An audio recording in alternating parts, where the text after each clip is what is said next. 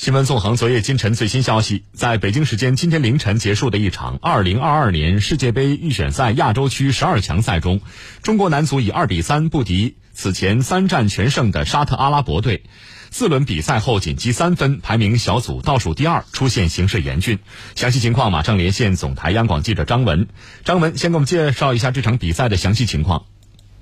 好的，主持人，变阵啊是这场比赛主教练李铁面对强敌的第一招对策。对阵越南队的四二三幺相比呢，这次咱们选择了三中卫两翼卫，再摆上两个防守型后腰的手势。再来看我们的对手啊，在球迷的传统印象当中呢，沙特队是典型的西亚踢法。技术细腻，但是球风偏软。雷纳德麾下的这支沙特队完全颠覆了这种刻板印象。他们在前场的反抢非常疯狂，而且球员完全不出对抗，球风非常硬朗。我们扛住了十五五分钟的猛攻，沙特队这就进球了。中国队呢，由守转攻的时候，皮球被断，对方的萨米和队友萨利赫以及萨勒曼连续做出传递配合，皮球被金敬道解围的时候又捅到了萨米脚下，后者得球之后呢，向前带了两步，果断劲射，皮球被中队门将严俊凌的指尖碰了一下，之后贴着门柱飞入网窝。沙特一比零领先中国队。沙特这种强硬的前场围抢呢，让国足为数众多的防守队员有些跟不上节奏，特别是由守转攻这一下非常容易被断，而且令对手立即形成二次进攻机会。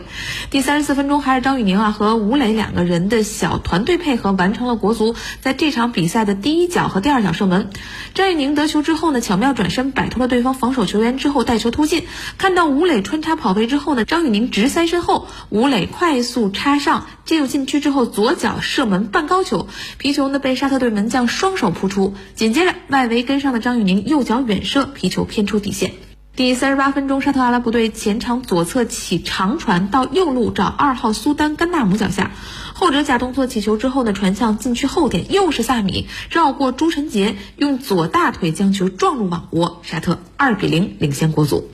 下半场一边再战啊，阿兰和洛国富登场，两位规划球员上来就连线进球了。阿兰在前场左侧拿球往禁区里传，洛国富接球凌空兜射，皮球画出一道完美的彩虹。下半场开始不到一分钟，中国队扳回一球，二比一。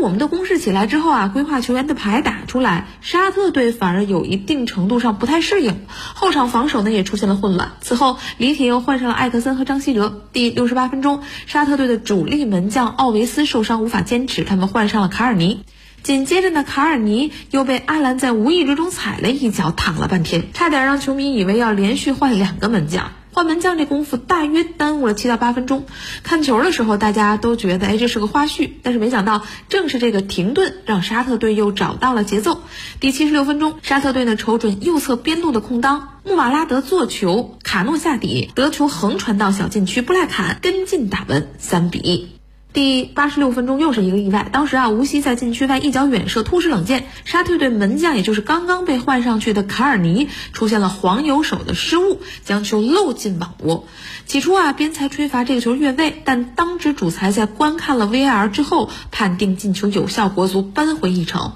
比分来到了二比三。比赛的最后时刻，其实我们还是有机会的，洛国富错失了一个非常好的绝杀，最终呢，这场比赛也以二比三完场。